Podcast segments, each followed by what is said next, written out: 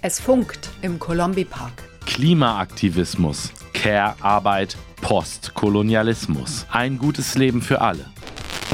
Wir chillen, wir debattieren und wir visionieren in Gesprächsrunden auf einem Panel in der Chillout Akustik Lounge und auf Stadtspaziergängen mit Ü-Rikscha und Live-Musik im Schatten alter Kastanienbäume auf der Bühne vor dem Kolombi-Schlüssel. Am Freitag, den 10. September von 14 bis 20 Uhr am Rotteckring. Eine Veranstaltung des Südnordfunk, des Eine Weltforum und Platz für Sorge. Mit Our Voice, IZ3W, Freiburg Postkolonial, Fairburg, dem Städtepartnerschaftsverein Vivili, Radio Dreieckland und vielen weiteren. Es funkt.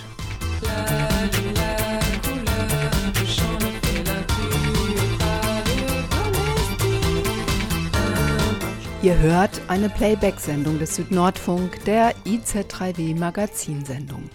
Am 10. September hatte der Südnordfunk gemeinsam mit Our Voice eine Panel-Diskussion organisiert auf dem Aktionstag Es funkt im Colombi Park.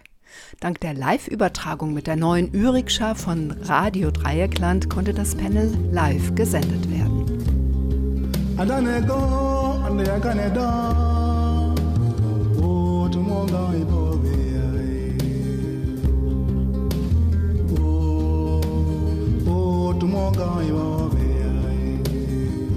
Kalk, Ton und Mondlandschaften. Was hat die Bauindustrie mit dem Klimawandel zu tun und die Klimakrise mit dem kolonialen Erbe? Darum ging es. Ihr hört also nun nochmals, warum die Zementproduktion so klimabelastend ist. Um den begehrten Baustoff Zement herzustellen, wird Kalk, Ton und Energie in großen Mengen benötigt. Ganze Landstriche werden durch den Kalkabbau zu Mondlandschaften. Ein trauriges Beispiel dafür findet man in Togo. Die Journalistin Ruby Traoré schildert auf dem Panel des Südnordfunk den fragwürdigen Umgang von Heidelberg Zement mit der lokalen Bevölkerung. Und die Klimarechtsaktivistin Julika Zuda setzt diese Praktiken in einen größeren Kontext. Sie erklärt, was der Fall von Heidelberg Zement in Togo und die Klimakrise allgemein mit kolonialen Kontinuitäten zu tun haben. Viel Spaß beim Zuhören.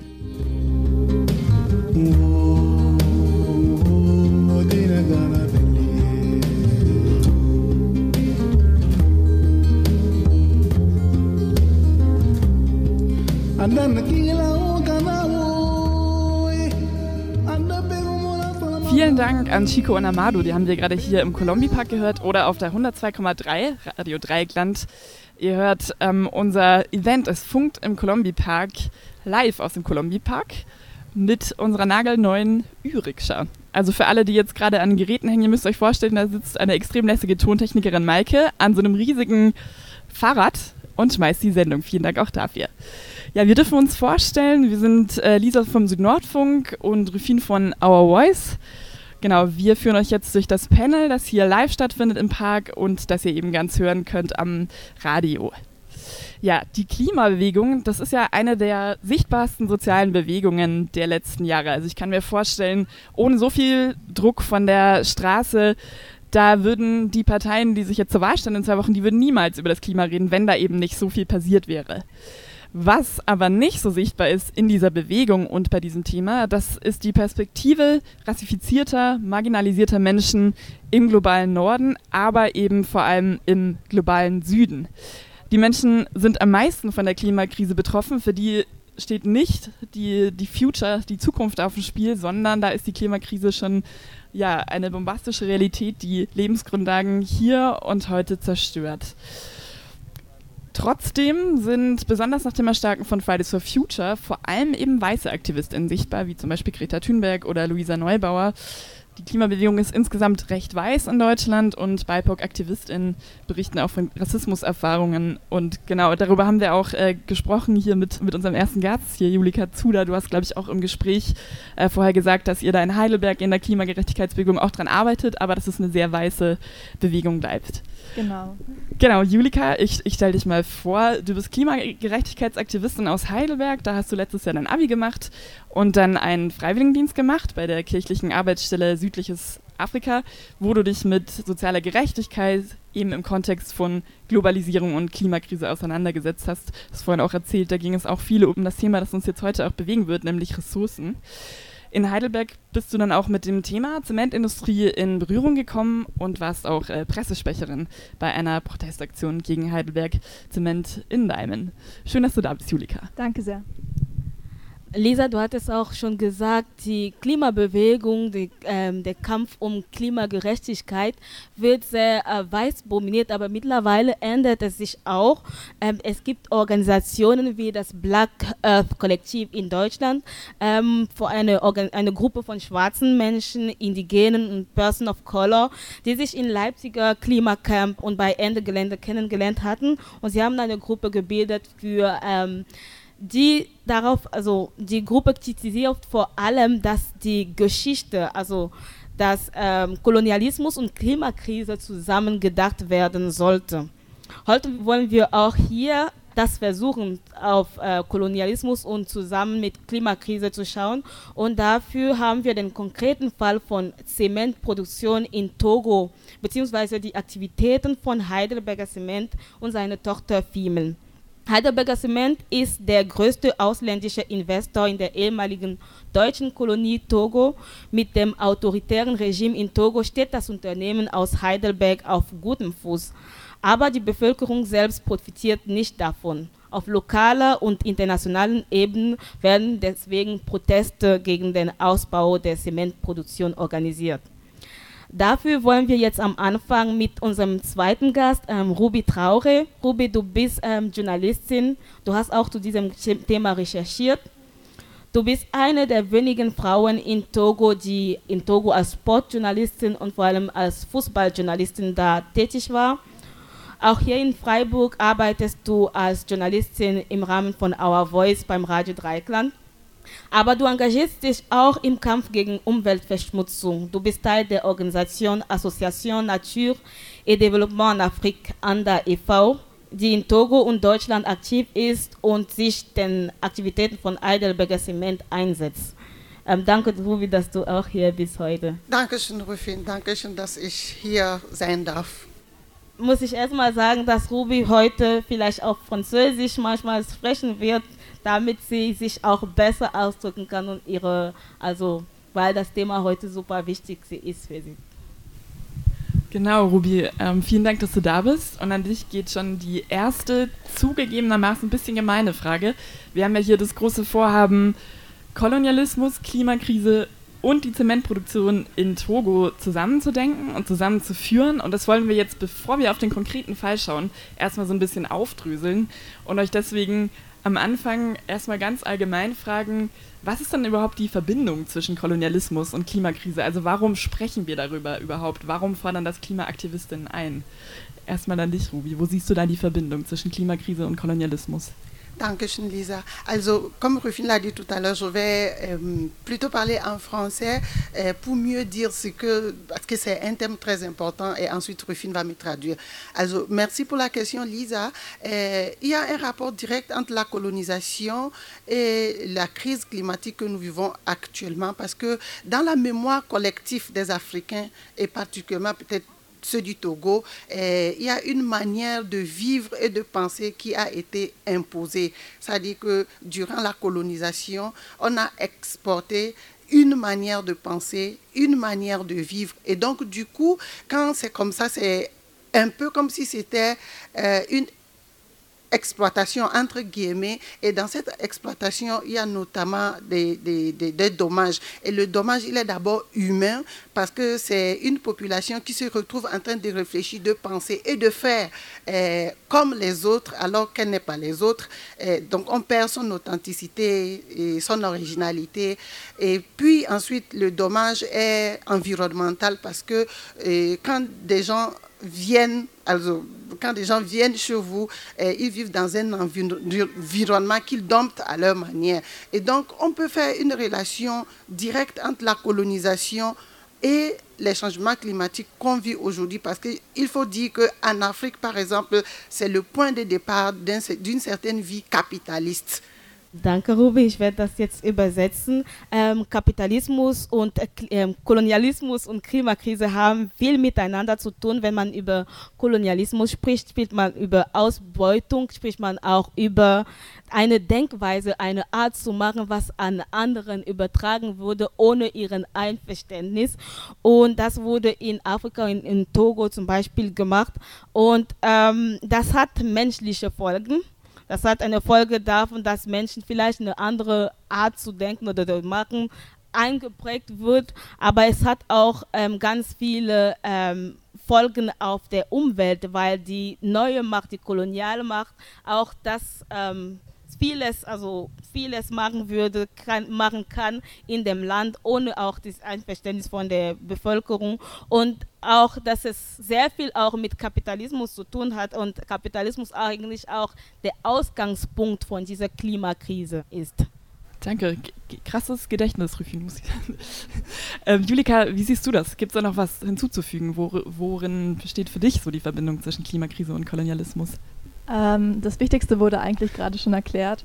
Ähm, vielleicht kann man noch ein bisschen auf das Naturverständnis eingehen. Also es ist ja so, dass der Kolonialismus und die Ausbeutung, die damit einhergeht, ähm, aus folgenden Gründen geschehen ist. Also es wurde kolonialisiert, weil ähm, die kolonialisierenden Staaten erstens Zugang zu Ressourcen wollten, zweitens Einfluss und drittens Prestige.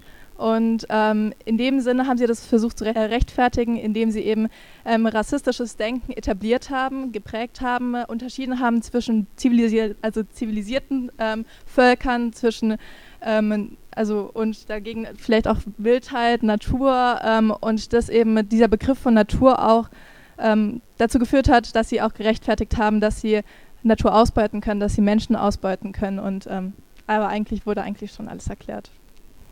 Vielen Dank. Also es geht sozusagen um so Legitimationsstrukturen von Ausbeutung, die ganz viel auch mit Ressourcen zu tun haben. Da werden wir jetzt ja noch viel drüber sprechen. Genau, und auch um ja, mein spezifisches Naturverständnis. Also die Idee, dass man in den globalen Süden zum Beispiel nach Togo kann und dort eine wilde Natur vorfindet, die zivilisiert wird und ausgebeutet. Jetzt müssen wir noch den Zement reinbringen und die Frage geht auch wieder an dich, Julika. Wieso sprechen wir über Zement? Ich muss zugeben, so richtig war mir das äh, bevor wir das hier alles vorbereitet haben, auch gar nicht klar, dass Zement, so sieht man ja nicht unbedingt, nimmt man nicht so aktiv wahr, aber dass das ganz schön viel mit der Klimakrise zu tun hat. Was ist denn da die Verbindung? Warum sprichst du als Klimaaktivistin über Zement? Also Zement, erstmal ganz grundlegend, brauchen wir, um Beton herzustellen. Das ist quasi der Kleber äh, zwischen Sand und Kies, aus dem dann Beton besteht. Und Zement ist der achtgrößte Emittent äh, der menschengemachten Emissionen. Das heißt, ähm, um sich das ein bisschen zu verdeutlichen, der Kontinent Afrika stößt quasi 4% der menschengemachten Emissionen aus. Das, heißt, die Zementindustrie allein ist für das Doppelte zuständig. Ähm, also es gibt verschiedene Gründe dafür, vor allen Dingen bei der Produktionsweise von Klinker. Klinker ist quasi ein wichtiger Bestandteil in Zement. Dort wird Lehm und Ton gebrannt bei 1450 Grad Celsius in so einer Röhre. Das kann man sich vorstellen, die dreht sich die ganze Zeit.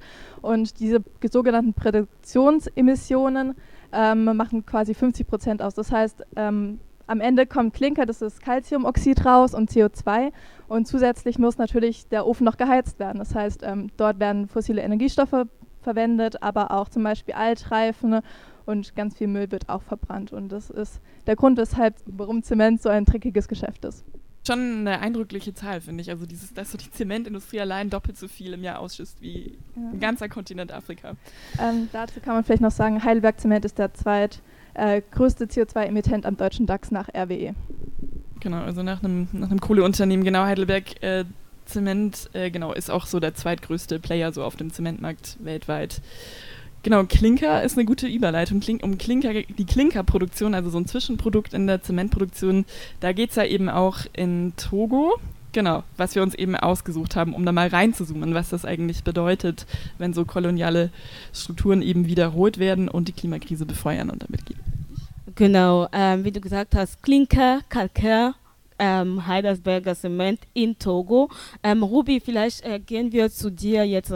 Ähm, was, wie ist denn die aktuelle politische und wirtschaftliche Situation von Togo momentan? Und ähm, würdest du sagen, dass, es, dass die ehemalige ähm, Kolonialmacht Deutschland heute noch einen Einfluss in dem Land hat? Le, le, Togo a été dirigé pendant très longtemps par eh, Nyarsimbe Yadema, eh, qui est décédé le 5 février 2000, 2000, eh, 2005. Et juste après son décès, eh, l'armée togolaise eh, a imposé à la population togolaise son fils qui s'appelle Fort Nyasingbe, eh, et donc qui est le président actuel du Togo. Et donc, du père au fils, nous comptons à peu près 50 ans de, de, régime. Et donc, qui dit 50 ans de régime dit quand même paupérisation, la population est fatiguée. J'ai 40 ans aujourd'hui et donc je ne connais que euh, les Nyasimbe, qui ont dirigé le Togo. Et donc, ça veut dire que nous sommes presque dans une dynastie, sinon nous sommes dans une dynastie. Et donc, quand une dynastie collabore avec un pays démocratique, vous voyez qu'il y a contraste, il y a contradiction. Mais donc, je laisse chacun euh, tirer ses conclusions. Qu'est-ce que vous pensez de cela quand une démocratie comme l'Allemagne, par exemple, où nous sommes, euh, collabore ou, avec un pays qui est dynastique? Je laisse chacun tirer sa Conclusion.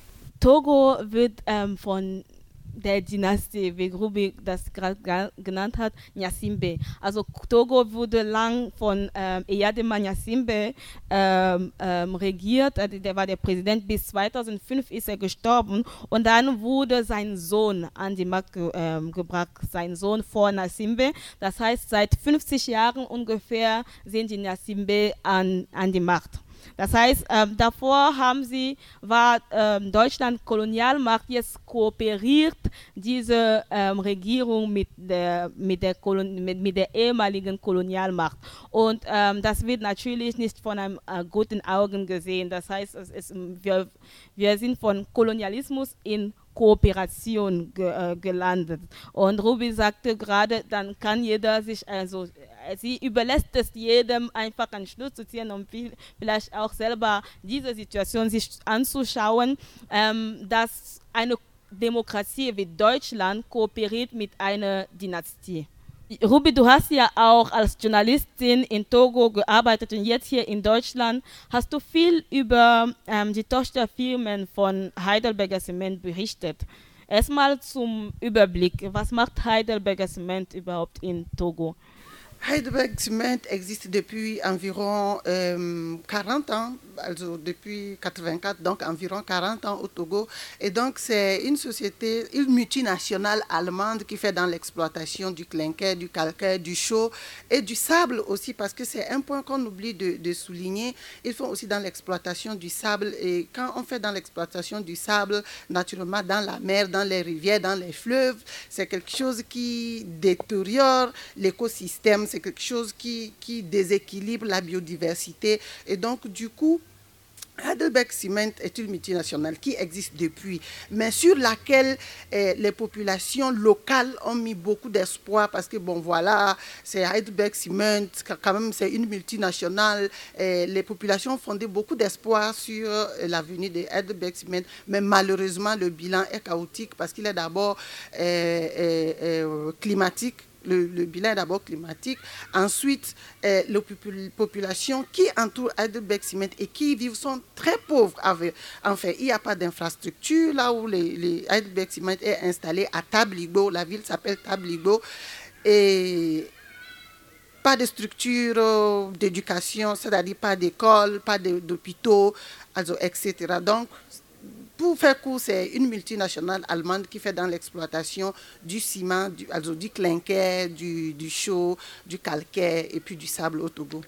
Heidelberger Zement ist eine deutsche Multinational, die ähm, den Klima, also Zementaufbau, also Klinker, Kalkär und äh, Sand auch.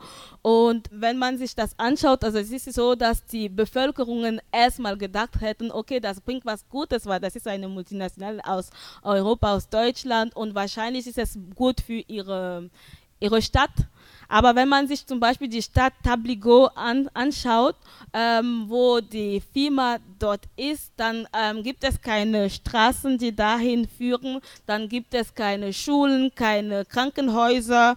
Ähm, Im Gegenteil ist es eher negativ auf die Gesundheit von den Menschen, sich, also es wirkt sich negativ auf die Gesundheit von den Menschen und genau, die Leute werden auch von ihren, also von ihren Wohnungen, von den Orten, wo sie leben, auch vertrieben. Ils sont délocalisés, les populations sont délocalisées, mais pas dédommagées. Genau, die Leute werden vertrieben von den Orten, wo sie wohnen, aber sie werden nicht entschädigt. Genau, du hast gerade auch sehr viel über diese Umsiedlungen gesprochen. Äh, Menschen verlassen, du hast gesagt, okay, sie werden nicht entschädigt kannst du vielleicht noch genauer sagen, wie die Tochterfirmen mit diesen Menschen umgehen? In den Firmen zum Beispiel, was, was machen sie, äh, was erzählen die Leute, die Betroffenen so? Also l'année dernière, euh, en 2019, nous avons organisé euh, une marche de protestation euh, contre le traitement des les, les conditions des travaux des, des, des, des, employés de Heidelberg Cement à Heidelberg Cement, au siège de Heidelberg Cement à Heidelberg. Et nous avons eu l'occasion de parler avec les populations locales qui sont à Tabligo. Et donc, le, constat le premier constat qu'il faut faire, c'est que les populations sont délocalisées. Et quand les populations sont délocalisées, naturellement, ils vont dans d'autres localités où ils ne sont pas forcément les bienvenus. Et donc, il y a des conflits intercommunautaires à cause de, la migration de, ces populations. Et puis, les rares qui ont été dédommagés l'ont été très mal, vraiment, vraiment mal dédommagés. Et donc, eh, en ce moment, en 2019, il y avait encore beaucoup de cas de, de, de plaintes des, populations au niveau de la justice togolaise. Also, nous avons vraiment eu des cas concrets de plaintes contre Heidelberg Cement, mais comme c'est une multinationale, c'est difficile pour une personne d'aller contre une multinationale. Donc, ces cas sont encore pendants à la justice. Et puis ensuite, l'éducation des, enfants. Also, les enfants ne vont pas à l'école. Et, puis, ce qui est vraiment touchant, c'est que et quand tu vas à Tabligo, nous sommes dans le vert mais le verre est carrément euh, poussiéreux en fait, parce que l'exploitation, c'est-à-dire l'explosion l'extraction des produits, l'explosion de ces produits, et puis maintenant le transport fait que partout est, est vraiment poussiéreux. Also, c'est comme ça. Et puis c'est vraiment concret. Et donc, beaucoup souffrent des maladies graves. Beaucoup dans la population souffrent de maladies graves. Et donc, certains ont des cancers. Et donc, comme il n'y a pas d'infrastructure d'une manière générale dans le pays, et il n'y en a même pas à Taglubo, et on peut, on peut dire aujourd'hui, avec avec l'œil que j'ai d'ici, je peux dire que la situation est assez chaotique. Ähm, die Situation ist momentan sehr chaotisch in dem Land. Also vor ähm, 2019 wurde hier in Heidelberg hat Ruby mit einer anderen Gruppe, also mit einer Gruppe von Aktivistinnen eine Demo in Heidelberg organisiert und gemeinsam auch mit Leuten in Togo, in Tabligo, auch Leute dort auch Proteste organisiert wie wir vorhin gesagt haben, sind die Leute, werden die Leute nicht entschädigt und die wenigen, die entschädigt werden, das ist richtig schlecht. Und viele werden, die Leute, die dann von ihren Orten, Ortschaften vertrieben werden, kommen dann in anderen Ortschaften, wo sie nicht unbedingt willkommen sind und wo dann Konflikte entstehen. Ähm, also es gibt eine große, also negative Bilanz ähm, davon.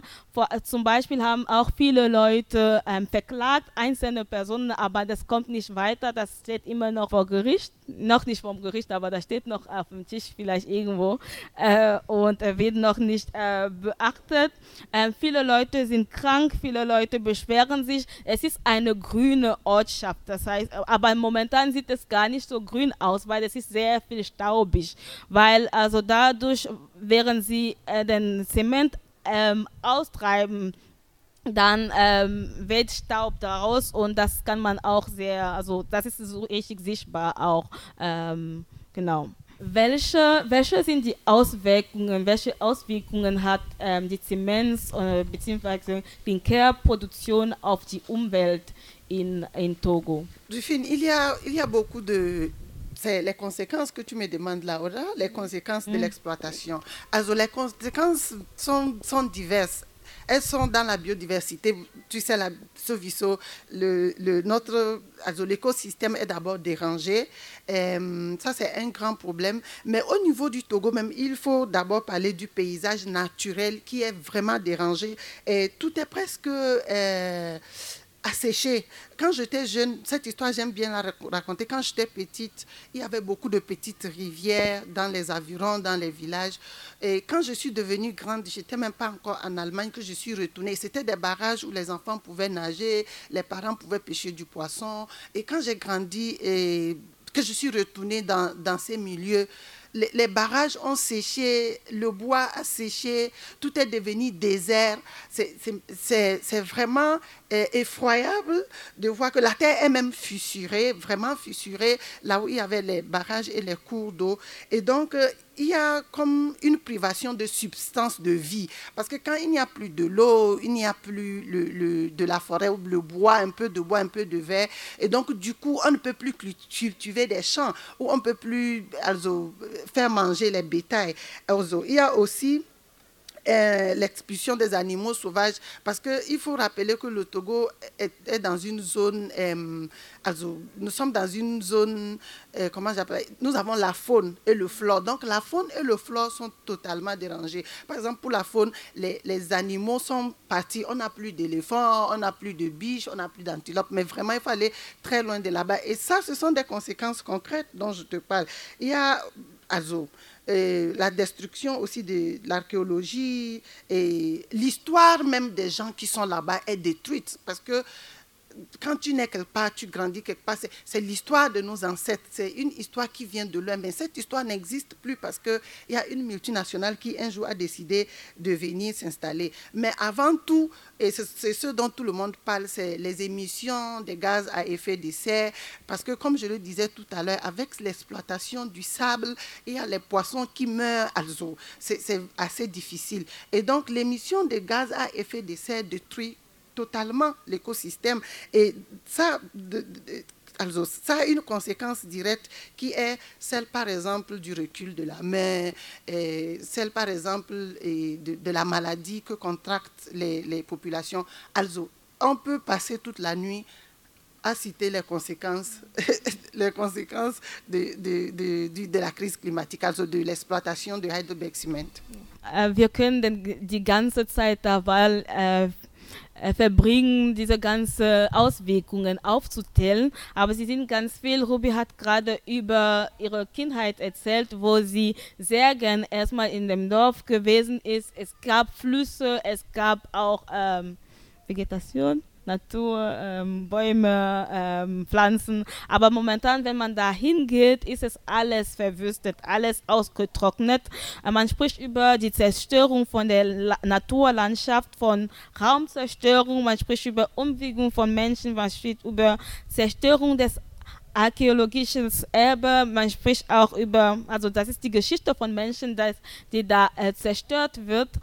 Und ähm, Genau, man spricht auch darüber, dass die Agrikultur negativ beeinflusst wird, dass Tiere auch ähm, nicht, mehr da, nicht mehr da zu finden sind. Ähm, Ruby hat zum Beispiel Elefanten aus, ähm, ausgezählt, die nicht mal da zu finden sind und ganz viel mehr andere Tiere, die dann auch nicht mehr da zu finden sind. Und das ist zum Beispiel das Leben von auch vielen Menschen, das in, ähm, in Gefahr ist durch die Emissionen von CO2.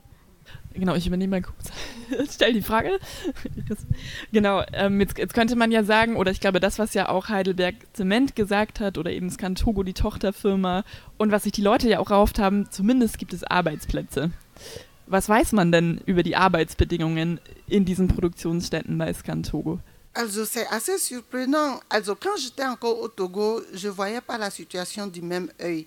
Et parce que quand tu arrives en Allemagne et que tu vois les conditions de travail des, des, des gens, mais tu te dis que nous sommes dans une jungle. Also, nous sommes vraiment dans, dans un autre monde. Also, à Heidelberg Cement, je suis désolée de le dire et ça me rend vraiment triste. Les gens travaillent sans gants, par exemple, sans gants. Les gens n'ont pas le minimum pour travailler et les rares qui ont des gants viennent avec. Ils les achètent eux-mêmes et ils viennent avec. Ça, c'est déjà un premier point. Les chaussures pour travaux, ils n'en ont pas. Alors, les conditions de travail, et imaginez-vous, les salariés de Heidelberg Cement sont payés à 53 euros le mois. 35 000 francs ça fait 53 euros le mois. Et ça, c'est le, salaire d'un employé de Heidelberg Cement. Ils sont très mal payés. Also, la main-d'œuvre est d'abord moins chère, mais en plus que c'est moins cher, ils sont mal payés. Et, parce que je pense que dans, le, dans la collaboration entre l'État togolais et Heidelberg Cement, la multinationale, il y a comme. Euh, un acquis. Also, vous êtes chez vous, faites comme vous voulez. Et donc, du coup, les employés, ils n'ont pas de droit, en fait les, droits des employés sont sous les pieds. Donc, ces, exemples concrets que je vais vous donner, c'est le manque de matériel cruel. Et on n'a pas le droit, par exemple, de protester. Quand tu protestes, on te met à côté et puis le lendemain, on a un autre employé. Et donc, le droit même à la protestation, elle, elle n'existe pas. Et donc, c'est pour ça que c'est plus facile pour nous de parler quand nous sommes loin ici que de parler quand nous sommes là-bas dedans. Also, c'est un peu ça. Les conditions de travaux sont catastrophiques, autant catastrophiques que, et, ce que je disais tout à l'heure, les, conséquences sur euh, l'écosystème. Et donc, chaque employé de Heidelberg Cement qui ose dire que je me révolte est renvoyé. Et donc, vous imaginez la suite. Ähm, die Arbeitsbedingungen sind sehr schlecht. Zum Beispiel haben die Leute keine Handschuhe und die wenigen, die die haben, die bringen sie selber mit. Ähm, keine ähm, Arbeitsschuhe zum Beispiel. Also die Leute werden 53 Euro pro Monat, also das sind 35.000 Francs CFA, äh, das sind 53 Euro pro Monat äh, bezahlt.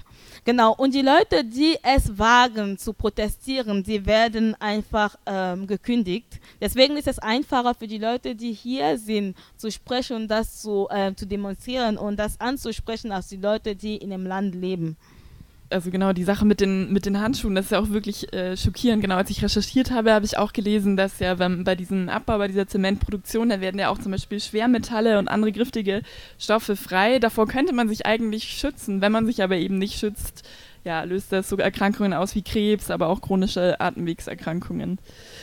Du hast jetzt, äh, genau, wir kommen jetzt zur, zur letzten Frage in diesem Teil zu, zu Heidelberg Zement. Du hast äh, gerade gesagt, äh, die Regierung sagt, macht, macht wie ihr wollt, so. Ihr, ihr könnt tun, was ihr wollt in, äh, in diesem Unternehmen. Was ist denn die Verbindung zwischen diesem Regime von Fuf Nassingbe und Heidelberg Zement? Ich glaube, Heidelberg Zement ist ja seit 1984 äh, in Togo, das heißt auch noch zu der Zeit von Nyasingbe Eyadema, also diesem Militärdiktator in Togo. Wie sind denn die, die Verbindungen zwischen Heidelberg Zement und dem Regime? Also, qui dit Heidelberg Cement dit le régime. Also, parce que pour, pour exister au Togo, il faut être l'ami du régime. Si tu n'es pas l'ami du régime, c'est n'est pas sûr que tu, tu, puisses, tu puisses investir au Togo. Et donc, du coup, ce sont, ce sont des relations très amicales, oui, des, relations, de très bonnes relations, parce que nous sommes quand même dans un État très corrompu et à cause de cette corruption, eh, c'est facile que les marchés des investisseurs soient donnés de gré à gré. Nous ne partons pas sur euh, un marché ouvert, une, un appel d'offres. Nous partons sur un marché also, vraiment donné de gré à gré. Et donc, c'est tout ça qui fait le fruit de la corruption, le fruit de la corruption.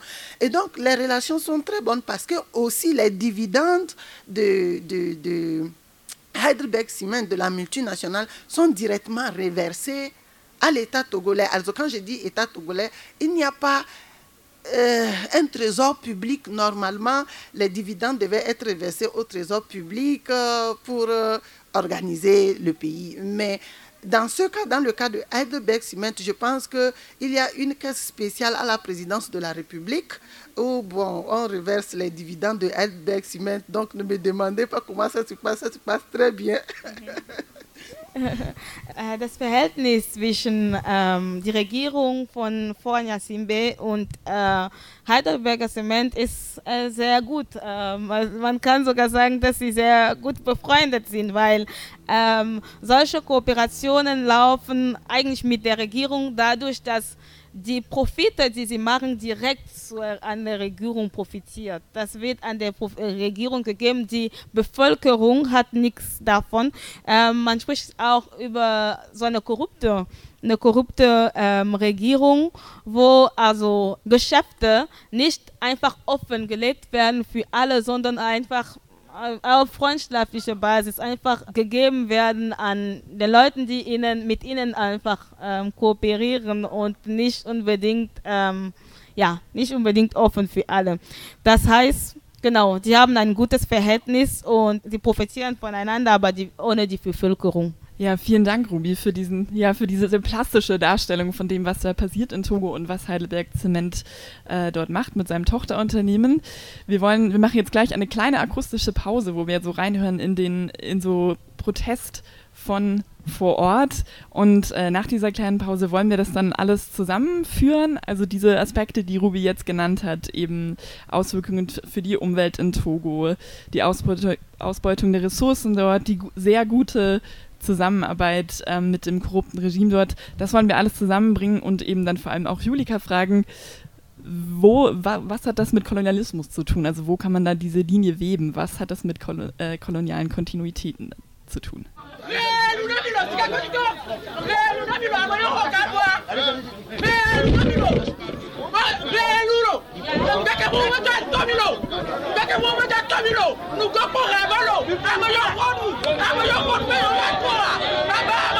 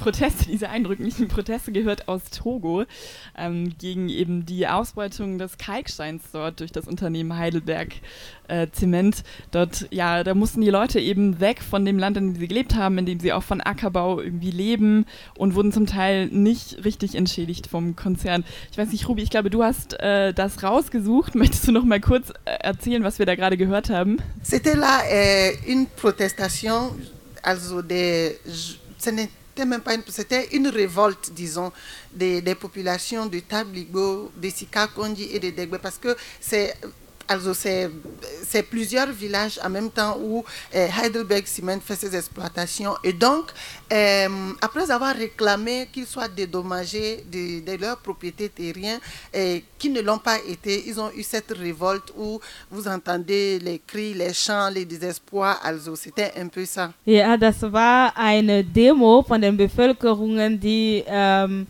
ähm, in Tabligo, Sigakong und Degbe ähm, auch demonstriert haben, um dann eine Entschädigung zu bekommen, weil sie wollten eine Entschädigung bekommen dafür, dass sie von ihren Ortschaften vertrieben wurden. Genau, ihr hört uns hier auf RDL Live aus dem Colombi Park. Wir sprechen über die Klimakrise und Kolonialismus und wollen über diese Verbindung sprechen, eben am Beispiel von Heidelberg Zement in Togo, das uns gerade Ruby erklärt hat. Jetzt wollen wir sozusagen vom konkreten Beispiel wieder ein bisschen rauszoomen und das Ganze mit Julika vor allem eben einordnen. Also das, was wir jetzt da eben ja, Niederschmetterndes gehört haben, eben aus Togo was hat das jetzt mit Koloni Kolonialismus zu tun? Oder wie kann man jetzt hier sagen, das sind koloniale Kontinuitäten, die sich da zeigen, eben an den Praktiken von Heidelberg Zement in Togo. Ähm, ganz allgemein, ein Konzern wie Heidelberg Zement würde es nicht geben, gäbe es die Kolonialisierung nicht oder hätte es die Kolonialisierung nicht gegeben. Ähm, wir haben hier wieder Strukturen, dass ein deutsches Unternehmen in ein Land im globalen Süden geht und dort für Ausbeutungen und Leid von Menschen verantwortlich ist.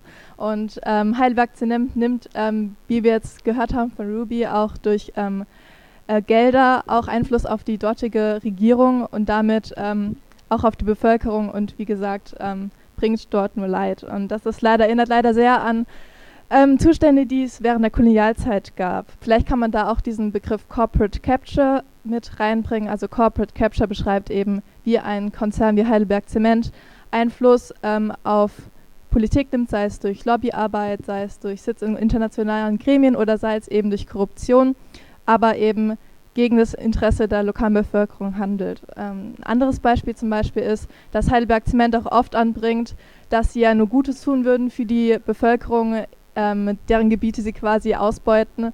Und das ist hier ganz deutlich nicht der Fall.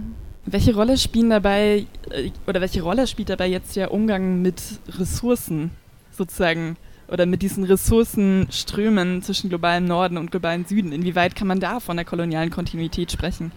Ähm, die ganzen Gewinne, die Heidelberg Zement macht, gehen an die AktionärInnen und die Vorstände von Heidelberg Zement. Also wir haben wieder einen Ressourcenfluss quasi von den oder Geldfluss von den Ländern im globalen Süden in den globalen Norden. Das heißt, der Reichtum, der eigentlich in diesen Ländern vorhanden ist und der von der Bevölkerung dort genutzt werden sollte, ähm, wird leider ausgebeutet und geraubt. Ich fand das spannend am Anfang, als wir euch beide eben gefragt haben, was die Verbindung ist zwischen Klimakrise und Kolonialismus. Da bist du, Julika, auch eingegangen auf diese Vorstellung von Natur, die eben ganz stark hier in Europa von so kolonialen Denkmustern geprägt ist. Wo kann man da auch den Anknüpfungspunkt sozusagen setzen bei dem Beispiel jetzt?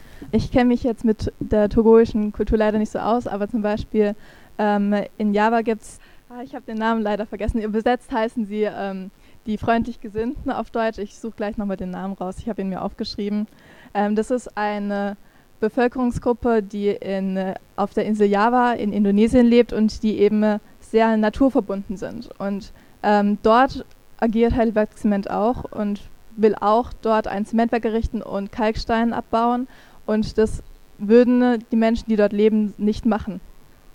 Also da sehen wir schon wieder, dass ein, also ein westlicher Konzern kommt mit einem Verständnis, dass Natur benutzt werden kann, dass Ressourcen ausgebeutet werden können, was aber zum Beispiel die Bevölkerung vor Ort nicht machen würde oder so nicht machen würde und sie brauchen auch gar kein Zement. Sie sagen, ähm, wofür brauchen wir Zement, das kann man nicht essen. Ja, das, das stimmt wohl. Ähm, als ich ich habe äh, über das gleiche Thema auch im, im Vorfeld von unserer Diskussion ähm, ein Interview geführt, auch mit einem Aktivisten aus Togo, der eben auch in der äh, Diaspora Togolese Allemagne ist. Und der hat mir sozusagen auf diese, diese Frage was hat das mit Kolonialismus zu tun, ähm, geantwortet mit, also diese, diese Korruption und diese Zusammenarbeit mit dem Regime, das ist eben auch was, was eine, ähm, ja, was sozusagen so koloniale Strukturen äh, reproduziert. Kannst du uns dazu noch was, kannst du das sozusagen noch, noch ausführen? Also wie gesagt, also Heidelberg nimmt, eben Einfluss auf die ähm, Regierung vor Ort und ähm, da wird wieder über den Kopf der Menschen wegentschieden. Also die Menschen haben nicht mehr das Recht oder das Re ihr Recht wird vergewaltigt, quasi über sich zu bestimmen, über ihr Land zu bestimmen, ihr das Gebiet, in dem sie wohnen und das, in dem eben diese freundschaftlichen Strukturen vorherrschen, in dem Heidelberg Zement ein autokratisches System direkt unterstützt und eben damit auch diese Strukturen festigt. Wir sprechen jetzt ja hier über ähm, Kolonialismus und Klimakrise und versuchen diesen Link zu machen. Wir haben es ja am Anfang auch schon gesagt, so die Klimabewegung in Deutschland ist recht weiß. Würdest du sagen, oder wie ist sozusagen deine Erfahrung, werden ähm, solche Zugänge zur Klimakrise, wie wir es jetzt gerade hier versuchen aufzumachen, wird das ähm, reflektiert in Bewegungen? Wie siehst du das? Was ist deine Erfahrung? Ähm, von meinen Erfahrungen kann ich sprechen. Ich bin noch nicht so lange in diesen Bewegungen dabei, erst seit knapp einem Jahr. Aber in diesem Jahr habe ich viel erlebt, dass viel darüber geredet wurde, dass immer mehr Menschen ähm, versuchen zu verstehen, wie diese Sachen zusammenhängen und auch erkennen, dass man Kolonialismus und Klimakrise nicht voneinander trennen kann, ähm, dass man Kapitalismus und Kolonialismus nicht voneinander trennen kann und dass ähm, man auch Intersektionalität nicht von beiden trennen kann. Intersektionalität, äh, was, was meinst du damit? Kannst du genau mal erklären? Ähm, generell ist es so, dass ähm, es marginalisierte Bevölkerungsgruppen gibt. Da will ich jetzt zum Beispiel ähm, Black Indigenous People of Color ansprechen oder auch Flinter-Personen. Ähm, diesen wird oft durch eben Diskriminierung und Marginalisierung Zugang zu Ressourcen verwehrt und damit haben sie weniger Chancen, sich gegen Auswirkungen der Klimafolgen zu schützen. Außerdem ähm, ist es oft so, dass zum Beispiel Menschen im globalen Süden haben ja quasi nichts zur Klimakrise beigetragen. Wenn man sich historische Emissionen vor allen Dingen auch ansieht, sieht man, dass vor allem die Länder im globalen Norden diese Klimakrise ausgelöst haben, eben auch durch Kapitalismus, der durch Kolonialismus erst möglich gemacht wurde. Und ähm, Intersektionalität beschreibt einfach, dass Menschen aus diesen Gründen mehrfach unter der Klimakrise und unter Rassismus und ähm, ja, Patriarchat zu leiden haben. Ruby, möchtest du dazu auch noch etwas sagen? Also was ist für dich ähm, in diesem Fall die, äh, die Verbindung zwischen Klimakrise und Kolonialismus? Also wo siehst du bei dem, was du jetzt geschildert hast, ja, die koloniale Kontinuität? Euh, je pense que Yulika l'a déjà dit, la continuité est déjà dans le fait que euh, la coopération, also C'était d'abord la colonisation et puis pour faire politiquement correct, on a trouvé la formule de la coopération nord-sud. Et quand on parle de coopération nord-sud, naturellement, ça fait beau, ok, mais quand, euh, quand on est plus près, quand on regarde de plus près, ce qui se passe, c'est en fait des multinationales qui s'installent pour parfois donner de la force au régime en place. Ça, veut dire quoi? Ça veut dire que euh, Heidelberg Cement, par exemple, au Togo, euh, donne beaucoup de force, par exemple, au régime en place. Elle a parlé de corruption euh, dans un État où il y a totalement la corruption et tout ce que je vous ai cité que la population vit, il est inadmissible qu'une multinationale qui est quand même allemande accepte d'être là. Et donc, quand tu vois ces relations, tu te dis qu'il y a quelque chose qui n'est pas dit en fait. Il y a quelque chose qui se passe, mais qui n'est pas dit, que, que la population ne connaît pas. Et, et, c'est derrière ce quelque chose, c'est ce que nous, alors c'est derrière ce quelque chose se, se cache et cette, cette colonisation voilée, also, cette manière voilée de faire les choses. Enfin, ce n'est pas seulement Heidelberg Cement, c'est d'une manière globale la coopération entre les multinationales européennes et, les régimes africains. Et je vais vous donner un exemple très simple. en Guinée, la dernière fois, il y a eu un coup d'État et le coup d'État est venu du fait que le président Alpha Condé voulait faire un troisième mandat. Mais juste avant, il était en Allemagne pour une visite à la chancelière allemande. Donc, vous voyez un peu. Et puis, il était également chez Emmanuel Macron en France pour une visite d'amitié. Bon, devinez un peu. Donc, c'est un peu ça, quoi. Also, il y a, cette coopération cache des choses euh, qu'on n'ose pas dire. Also, je ne veux pas dire que c'est une continuité de la colonisation, mais je vais dire, je vais être un peu plus soft pour dire que c'est quelque chose qui condamne et la population et qui nous condamne parce que nous avons des, des problèmes communs en fait. Ruby meinte gerade Kolonialismus, also damals war es Kolonialismus und um das äh, politisch korrekt zu sagen, ist es jetzt zu einer Kooperation geworden, äh, weil es ist das gleiche System. Es gibt, es sind eine multinationale, eine europäische Multinationale, die dann das Regime unterstützt. Und ein Regime, das also ein Diktaturregime unterstützt. Und das ist nicht nur in ähm, Togo, es ist auch in mehreren Ländern in Afrika. Zum Beispiel nehmen wir das Beispiel von Guinea, wo vor kurzem ein Push gab. Und dieser Push kam davon, dass der Präsident ein dritter Mandat eingehen wollte. Und davor, ähm, kurz davor war er wohl in Frankreich, ähm, in Deutschland hat er Angela Merkel getroffen, ähm, danach ähm, ähm, in Frankreich und ähm, wo noch, also vielleicht erst auf Tournee in Europa und danach hat Genau. Und dann auf einmal kündigt er an, okay, der macht ein drittes Mandat. Und da fragt man fragt sich die Bevölkerung immer wieder, genau, werden diese ganze ähm, Kooperationen oder diese ganzen äh, Verträge untereinander mit ähm, koloniale, ehemaligen kolonialen Märkte zusammen gemacht. Und das ist das, was man auch weiterhin sieht in den multinationalen, die dann in diesen mehreren Ländern auch implantiert sind und einfach die Länder äh, ausbeuten. Also offiziell eine Kooperation zwischen multinationalen Unternehmen im globalen Norden und ja, diktatorischen oder autoritären Regimen, äh, zum Beispiel in Westafrika wir wollen jetzt äh, gegen Ende unseres Panels nicht nur bei Kolonialismus, äh, Ausbeutung und so weiter stehen bleiben, sondern auch ein bisschen aufzeigen, was machen wir jetzt damit, welche Alternativen gibt es und ähm, wie können auch diese Kämpfe, die wir jetzt ja vorhin akustisch recht eindrucksvoll gehört haben, unterstützt werden.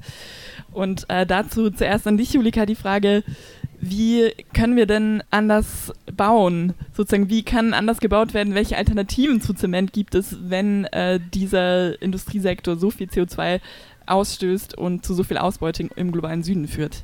Ähm, es gibt ähm, drei grobe Möglichkeiten, einfach mal um das ganz allgemein zu fassen. Einmal ähm, Effizienz, das heißt, wir können weniger Klinker in unserem Zement benutzen, Konsistenz, wir können weniger Zement benutzen oder eben Suffizienz, wir können überhaupt auf Beton versuchen zu verzichten. Also es gibt verschiedene alternative Klinkerformen, zum Beispiel es wird sehr viel geforscht, zum Beispiel ähm, Biozement, das heißt da ähm, ist der Vorteil, also es sind Bakterien, die also Mineralisierungsprozesse anstoßen und damit auch ein Kalkgebilde bilden, ähnlich wie wenn Muschelschalen entstehen. Ähm, dieser Prozess wurde quasi entdeckt und jetzt auch für die Zementproduktion äh, versucht zu benutzen. Das gibt ein Forschungsprojekt. Der Vorteil ist halt, dass diese 1450 Grad Celsius Erhitzung in den Heizöfen wegfallen. Ähm, außerdem stößt dieser Prozess so gut wie kein CO2 aus.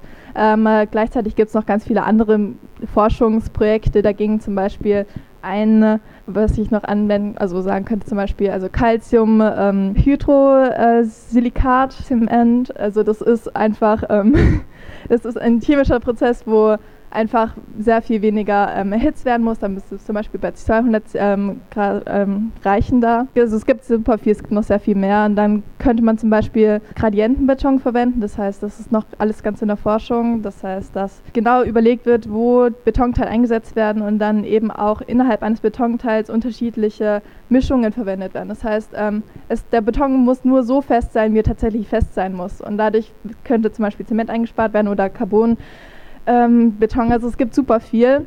Gleichzeitig aber sind diese ganzen Projekte noch in der Entstehungsphase und wir wissen nicht, wie weit die Forschung da kommt und ob sie überhaupt im großen Maßstab einsetzbar sind. Es ist schon mal schwierig. Also was eigentlich das Beste wäre, wenn wir aufhören würden, so viel Beton zu verwenden. Also wir müssten genau uns überlegen, ob wir Häuser abreißen. Also die CO2-Bilanz ist immer besser, wenn wir Häuser sanieren, anstatt sie abzureißen. Ähm, wir müssen auch über die Art wie wir mit Immobilien umgehen, reden. Also ähm, es kann ja nicht sein, dass es Wohnungen leer stehen, dass mit Wohnungen spekuliert wird und Wohnungen eigentlich nicht mehr für die Menschen da sind. Das ist zum Beispiel was. Und was Heidelberg Zement auch viel anbringt, ist zum Beispiel Carbon Capturing oder Carbon Capture und Storage. Das heißt, dass sie also das ist eine Technologie, die vielleicht noch im Kommen ist. Wir wissen es nicht, es ist noch äh, nichts Konkretes. Ähm, aber dabei soll eben CO2 wieder im Boden festgehalten, werden. Zum Beispiel ähm, dort, wo Öl gefördert wird, könnte man dann später auch CO2 lagern. Darauf setzt sich die Zementindustrie, aber das ist alles noch sehr unklar, ob das tatsächlich so möglich ist im großen Stil. Also alles nicht so einfach. Das heißt, es gibt Alternativen ähm, die du ja, ja mit großem chemischen Fachwissen äh, hier gesagt hast. Du ähm, hast mir, glaube ich, ähm, im Vorgespräch gesagt, dass ja Heidelberg Zement auch selbst eine Strategie hat, ähm, irgendwie weniger CO2 auszustoßen. Ich, ich glaube, ihr Werbespruch ist auch irgendwie echt stark grün. genau, wie, wie bewertet ihr als Klimabewegung dieses Grün in dieser Selbstbezeichnung? Also wie vielversprechend ist denn das, was die Zementindustrie selber vorhat, um CO2-Emissionen zu reduzieren? ich muss mich eigentlich immer zusammenreißen, nicht zu sagen, echt stark grün gewaschen. Ähm, das ist auch mit einer unserer ähm, Sprüche quasi. Also die Zementindustrie wird nie grün sein. Also so wie sie jetzt agiert, ist es total irrsinnig zu sagen, dass sie grün ist. Also es wäre dasselbe, wie wenn wir sagen würden, dass Shell ein grüner Konzern ist. Wenn sie jetzt Shell ein neues Corporate Design geben lassen würde und sagen, wir sind grün, das wäre ja auch total lächerlich. Aber Heidelberg Zement hat eine Strategie. Also was ich gerade eben schon angesprochen habe, ist zum Beispiel Carbon Capture and Storage, was eben so quasi der Deus Ex Machina ist. Also es ist noch überhaupt nicht sicher, ob das überhaupt in diesem Maß möglich ist. Gleichzeitig sagen sie, sie wollen bis 2030 um minus 15 Prozent CO2-Emissionen reduzieren, indem sie eben auf neue ähm, Klinkerarten, auf neue Zementarten setzen, versuchen effizienter, die Anlagen effizienter zu machen und somit weniger fossile Brennstoffe zu verbrennen. Aber genau das reicht noch längst nicht als Vergleich zum Beispiel. Also sie versuchen auch bis 2050 CO2-neutralen Zement zu machen, aber wie gesagt, das ist nicht sicher, ob das funktionieren wird.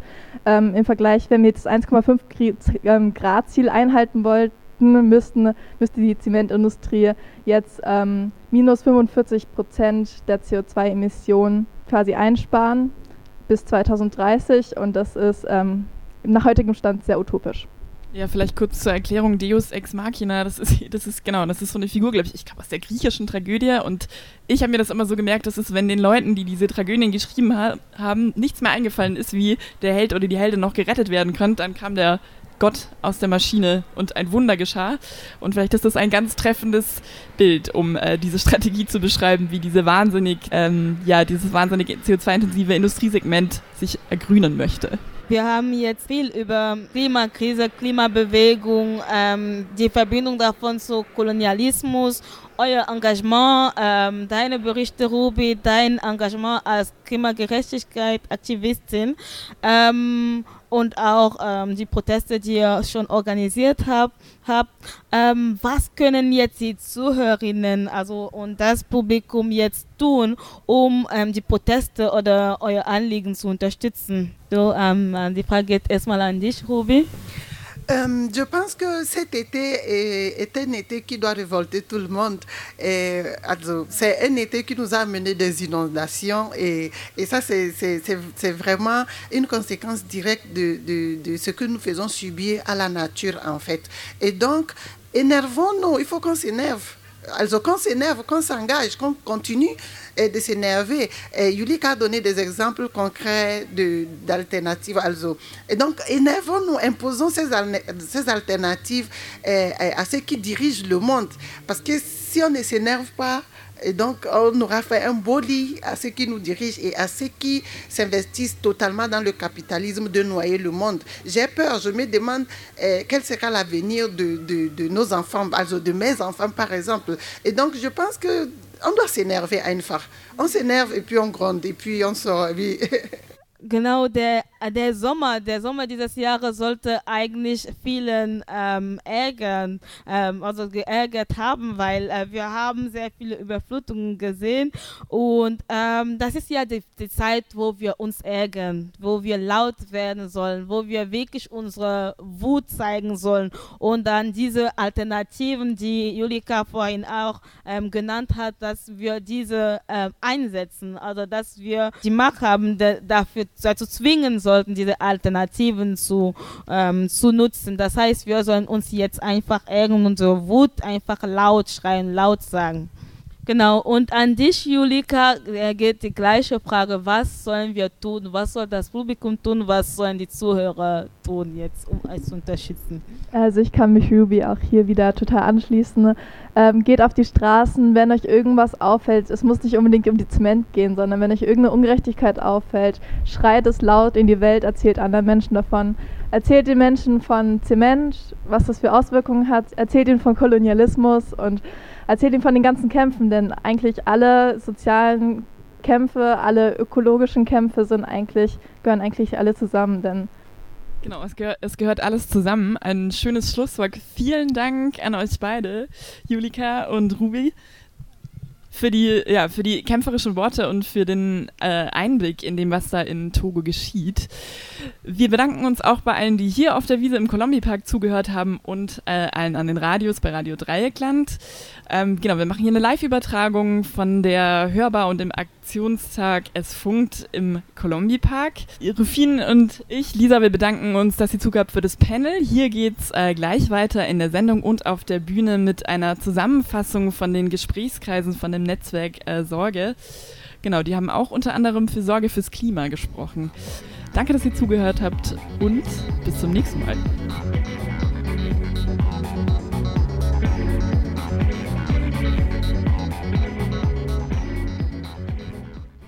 Ihr hört Radio Dreieckland live aus dem Colombi Park. Schön, dass ihr da seid. Und wir sind auf Sendung noch bis 20 Uhr und senden heute, wie ihr alle wisst, aus dem Colombi Park. Es funkt heißt unsere Veranstaltung. Das ist die Auftaktveranstaltung zur fairen Woche mit einem langen Programm, organisiert vom Eine Welt Forum, dem Südnordfunk, Our Voice, dem Bündnis Platz für Sorge und vielen weiteren.